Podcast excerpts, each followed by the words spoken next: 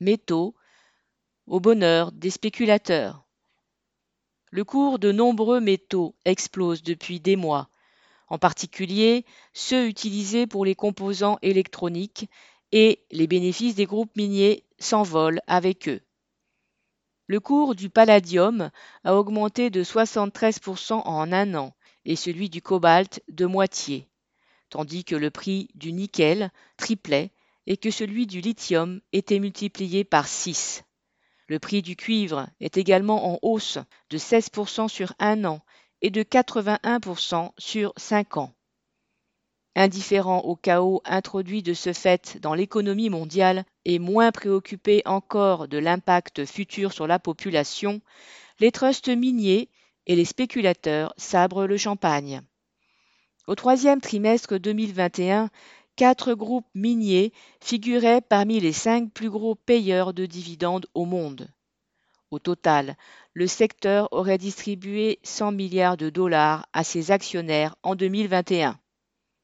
Des spéculateurs quittent le terrain des entreprises dites technologiques, dont les cours avaient flambé ces dernières années, pour aller parier sur les matières premières, augmentant l'instabilité boursière et renchérissant encore le prix des matières premières.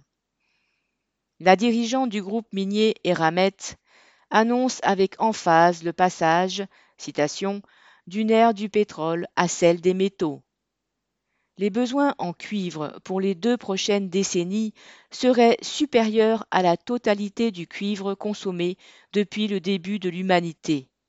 La consommation de nickel serait multipliée par 3 et celle de lithium par 18.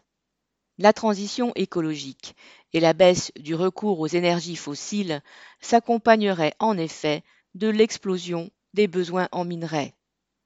La PDG appelle donc à tout faire pour permettre aux capitalistes français d'accaparer ces ressources stratégiques et de garantir leur approvisionnement face à leurs concurrents.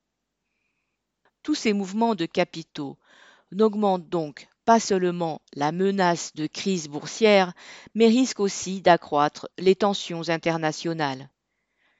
Sous la direction des capitalistes, même la prétendue transition écologique peut s'avérer une source de catastrophe pour l'humanité.